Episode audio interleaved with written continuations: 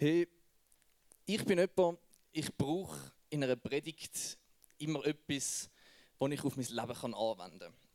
Mit so mega theoretischen Predigten habe ich mich recht Mühe, um das etwas rauszupicken, was ich dann mitnehmen kann in mein Leben. Und ähm, ich gehe mal davon aus, dass es am einen oder am anderen da Ihnen ähnlich geht, dass wir einfach etwas brauchen, das näher am Leben ist.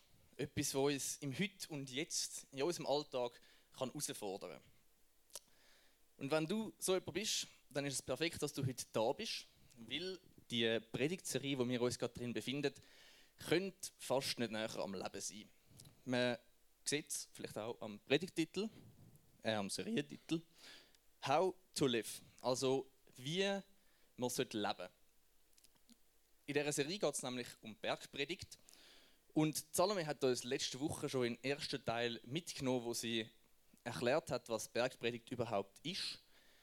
Wieso das Bergpredigt gleichzeitig so wichtig, aber auch so herausfordernd kann sein.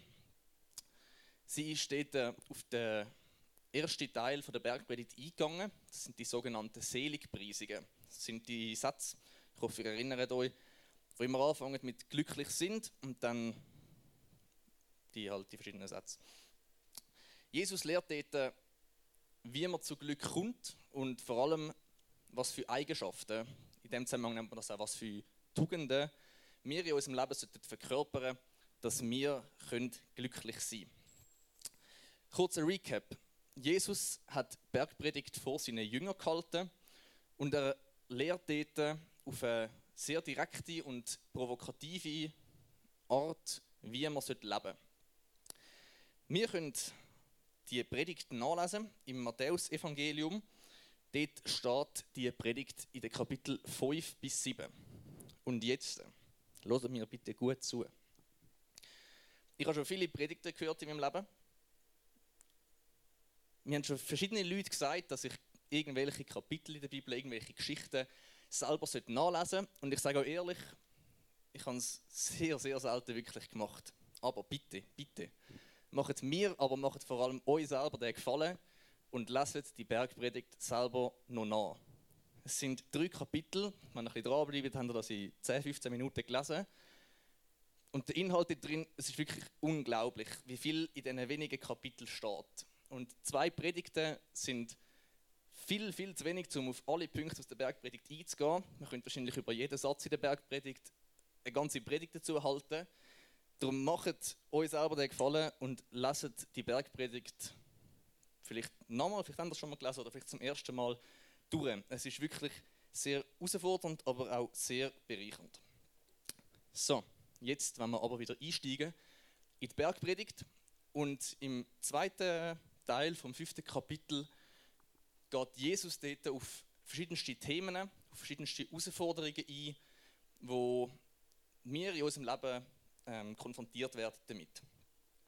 Jetzt, bevor ich in die Bibel möchte einsteigen möchte, ich noch etwas sagen, wo ihr am besten über die ganze Predigt hinweg, über die ganze Bergpredigt hinweg ein bisschen im Kopf haben. Und zwar, Jesus macht eben, wie gesagt, herausfordernde Aussagen in dieser Predigt.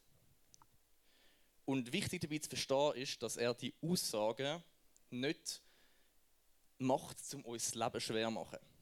Er macht die Aussagen nicht, weil er es noch ein bisschen lustig findet, uns in gewissen Bereichen vom Leben den Spaß wegzunehmen oder weil er uns irgendwelche extrem anspruchsvolle Vorsätze möchte geben. Er macht das Ganze, weil er uns Menschen extrem gut kennt und weil er uns so fest liebt, möchte er uns mitgeben auf unsere, auf unsere Wege, wie wir handeln sollten. Er macht das also aus Liebe, weil er weiß, was für unser Leben gut ist und was weniger gut ist. Genau. Darum behaltet das im Kopf. Ich finde, man kann das ein bisschen vergleichen wie so mit unseren Eltern. Ich weiß jetzt nicht, wann dass ihr müsst schlafen müsst, aber ich sage jetzt einfach mal so, angenommen, ihr sind so am 11 Uhr immer noch am Brawl Stars spielen oder so, keine Ahnung, was heutzutage gezockt wird.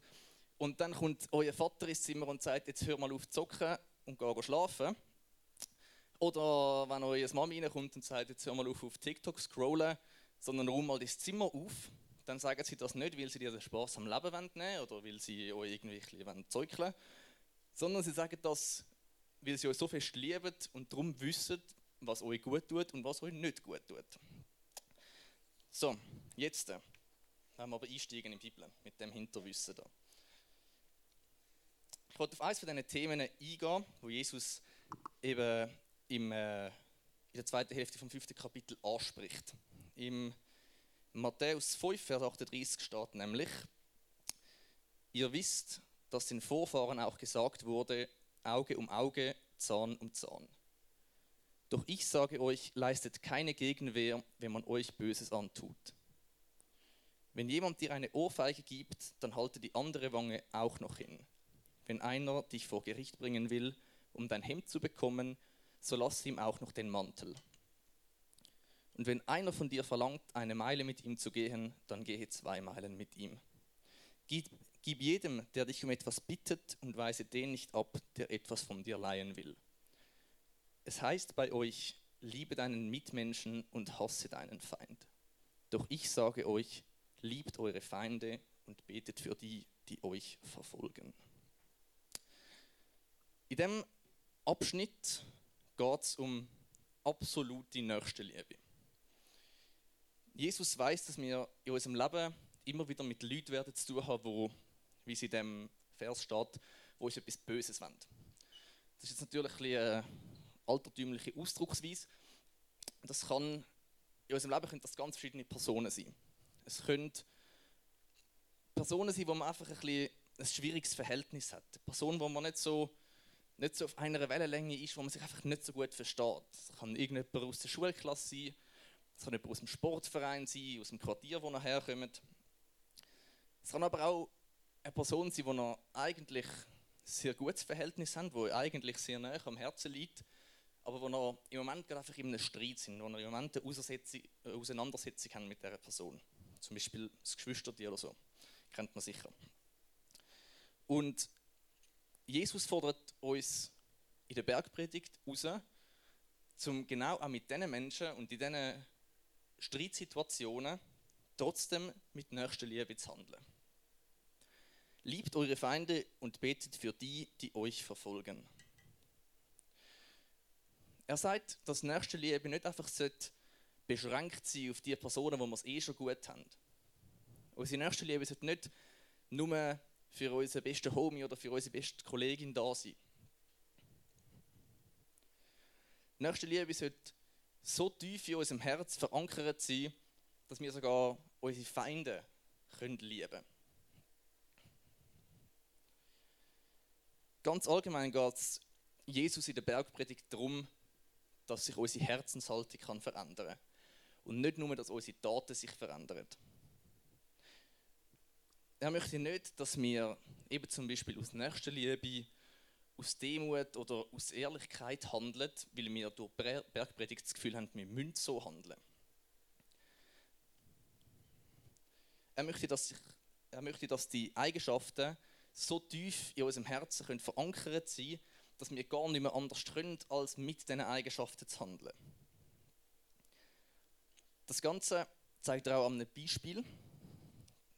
Kapitel 6, Verse 2 bis 4 erzählt Jesus, wenn du also einem Armen etwas gibst, dann posaune es nicht hinaus wie die Heuchler. Sie reden davon in den Synagogen und auf den Gassen, damit alle sie bewundern. Ich versichere euch, diese Leute haben ihren Lohn schon erhalten. Bei dir soll es anders sein. Wenn du einem Bedürftigen hilfst, dann soll deine linke Hand nicht wissen, was die rechte tut. Niemand soll davon erfahren. Dein Vater, der auch das Verborgene sieht, wird dich dafür belohnen. Jesus möchte, sich, Jesus möchte nicht, dass wir uns durch Bergpredigt oberflächlich verändern. Er möchte nicht, dass wir durch Bergpredigt anfangen, Daten in den Fokus zu stellen und uns dann mit unserer mega frommen und christlichen Art zur Schau stellen. Das wäre wie, wenn eben eure Mutter euch sagt, jetzt wir mal euer Zimmer auf und ihr dann einfach kurzerhand alles, was irgendwie rumliegt, unter das Bett fetzt und dann sagt, ja okay, jetzt habe ich es aufgeräumt. Auf den ersten Blick sieht das zwar dann mega nice aus und so, denkt, die haben es gecheckt, aber auf den zweiten Blick, nämlich auf den Blick unter das Herz, äh, unter das Bett oder in euer Herz, so rum. Auf den zweiten Blick merkt man, dass sie es eigentlich nicht so ganz verstanden haben. Man merkt, dass er die Message von Jesus oder die Message von ihrer Mutter nicht so ganz verstanden haben, dass es nicht ganz im Herz angekommen ist. Und bitte verstehen das jetzt nicht falsch. Natürlich darf man und sollte man auch vor seinen Kollegen oder vor anderen Menschen immer noch gute Taten machen. Oder man darf auch natürlich seinen Friends, wenn man irgendetwas Cooles erlebt hat, davon erzählen. Das Wichtige ist einfach, dass das Erzählen nicht die Hauptmotivation dahinter sein sollte. Wenn ihr nur eine gute Tat macht, weil ihr nachher es cool findet, um euren Kollegen davon zu erzählen, dann läuft etwas ein bisschen verkehrt.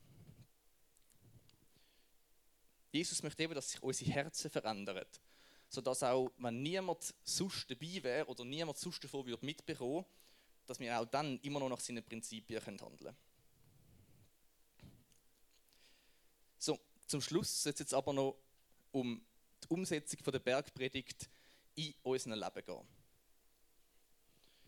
Und ich sage ja schon mal zum Anfang, die Umsetzung in unserem Leben ist eine enorme Herausforderung. Es ist ein riesiges Spannungsfeld, wo wir uns irgendwie drin befinden. Weil auf der einen Seite sagt uns Jesus in der Bergpredigt, dass wir nach dem Vorbild, das er eben beschreibt in der Bergpredigt und wo er selber gelebt hat mit seinem Leben, dass wir nach dem Vorbild leben sollten. Aber auf der anderen Seite sind wir auch alles unvollkommene, unperfekte Menschen, die immer wieder daran werden scheitern, die Bergpredigt komplett in unserem Leben umzusetzen.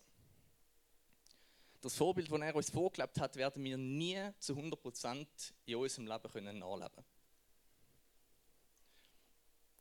Ich habe euch drei Punkte, ich nenne es mal drei Stolpersteine mitgebracht. Aha, jetzt kann ich da die Steiger holen.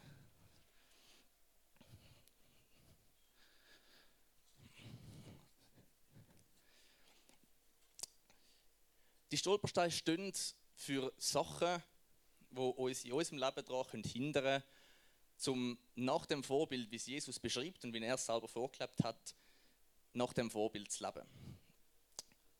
Stolperstein 1 nenne ich mal falsche Mentalität.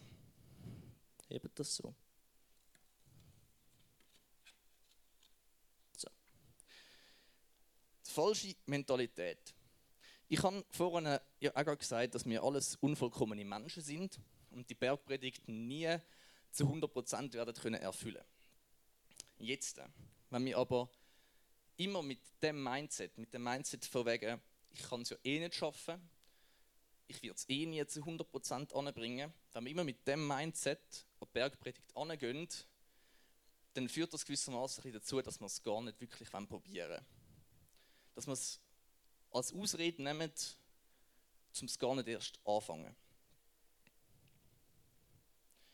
ist dort vielleicht daran, dass man, wenn wir das Mindset haben, von wegen, ich kann es nicht schaffen, das Mindset mal um 180 Grad kippen und mit dem Mindset an die Bergpredigt gehen. Hey doch, mit Gott kann ich es schaffen. Ich will die Bergpredigt, ich will das Leben, das gute Leben mir als Vorbild nehmen. Und ich glaube daran, dass ich das schaffen kann. Und auch wenn wir dann wieder werden scheitern, dass wir dann trotzdem dranbleiben. Dranbleiben ist eine gute Überleitung zum zweiten Stolperstein. Ich habe den mal Stolperstein Entmutigung genannt. Lass du dich vielleicht jedes Mal, wenn du probierst, Aspekte oder ja, gewisse Themen aus der Bergpredigt in deinem Leben umzusetzen, sofort entmutigen, wenn du es nicht schaffst? Hast du es vielleicht schon ein paar Mal probiert, die Sachen, wie sie Jesus vorgelebt hat, in deinem Leben auch auszuleben, aber bist wieder daran gescheitert? Ist es dort vielleicht dran, zu probieren, aus diesen Rückschlägen etwas positiv rauszunehmen? Probieren, etwas zu lernen aus diesen Rückschlägen, anstatt sich einfach entmutigen zu lassen und nachher wieder komplett in so ein Loch zu verfallen, wo man dann, ja, wo man dann wieder genau das Gegenteil lebt, wie Jesus das eigentlich ähm, beschrieben hat in der Bergpredigt.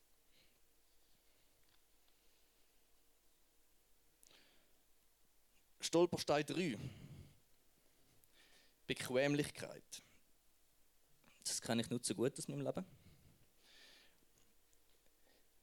Findet mir es vielleicht einfach ein bisschen nicer, gerade so zu leben, wie wir es ein bisschen cool finden, so einfach nur unserem Kopf nach, das, was man gerade in dem Moment ein bisschen cool findet, das macht man jetzt noch und nicht zu groß überlegen, sondern einfach so ein das machen, was gerade, ja, was gerade ein bisschen entspannt, was gerade ein bisschen chillig ist. Findest du vielleicht gerade einfach entspannter, all die Herausforderungen von der Bergpredigt auszublenden und das Leben, wie es Jesus vorgelebt hat, sich irgendwie gar nicht vorzunehmen, weil es zu viel zu herausfordernd ist? Ist es vielleicht dran, um dich wirklich von der Bergpredigt herausfordern zu lassen? Die Herausforderungen, die Schwierigkeiten anzunehmen und das wirklich zu probieren, in deinem Leben umzusetzen? Jetzt wichtig zu verstehen ist, dass wir das absolute Erfüllen von der Bergpredigt nicht als Eintrittskarte in den Himmel brauchen. Gott kennt all die Stolpersteine. Gott kennt all die Hindernisse und die Schwierigkeiten, die wir in unserem Leben haben. Und er weiß, dass wir immer wieder solche Rückschläge werden erleben. Aber trotzdem, wenn wir uns schon jetzt, schon jetzt auf Erde als unvollkommene Menschen wenn wir uns daran orientieren, was Jesus in der Bergpredigt beschreibt. Wir wollen uns das Leben von Jesus als Vorbild nehmen für unser Leben. Und wir wollen uns Tag für Tag an dem orientieren. Weil ich bin fest davon überzeugt, dass es sich für das gute Leben, für das perfekte Leben aus der Bergpredigt, dass es sich dafür lohnt, all die Herausforderungen und Schwierigkeiten anzunehmen. Überlegt euch doch jetzt vielleicht mal, was euer Stolperstein jetzt gerade ist. Was hindert dich im Moment daran, so zu leben, wie es in der Bergpredigt beschrieben ist? Und eben, Gott kennt die Stolpersteine. Vielleicht ist es jetzt nach dem Worship mal dran, zum im Gebet ihm die anzulegen. Wir sind in diesen Herausforderungen von der Bergpredigt nicht auf uns allein gestellt, sondern wir dürfen immer wieder auf die Hilfe und auf die Gnade von Gott zählen. Darum im Worship werden nachher wieder Leiter beim Kreuz stehen, wo sehr gern für euch beten wollen. Darum sind mutig. Geht dort hinterher, wenn ihr ein Gebet in Anspruch nehmen wollt kann genau zu dem Thema von der Bergpredigt sein, kann aber auch einfach ein sonstiges Anliegen sein, das ihr habt. Kommt hinterher, sind mutig.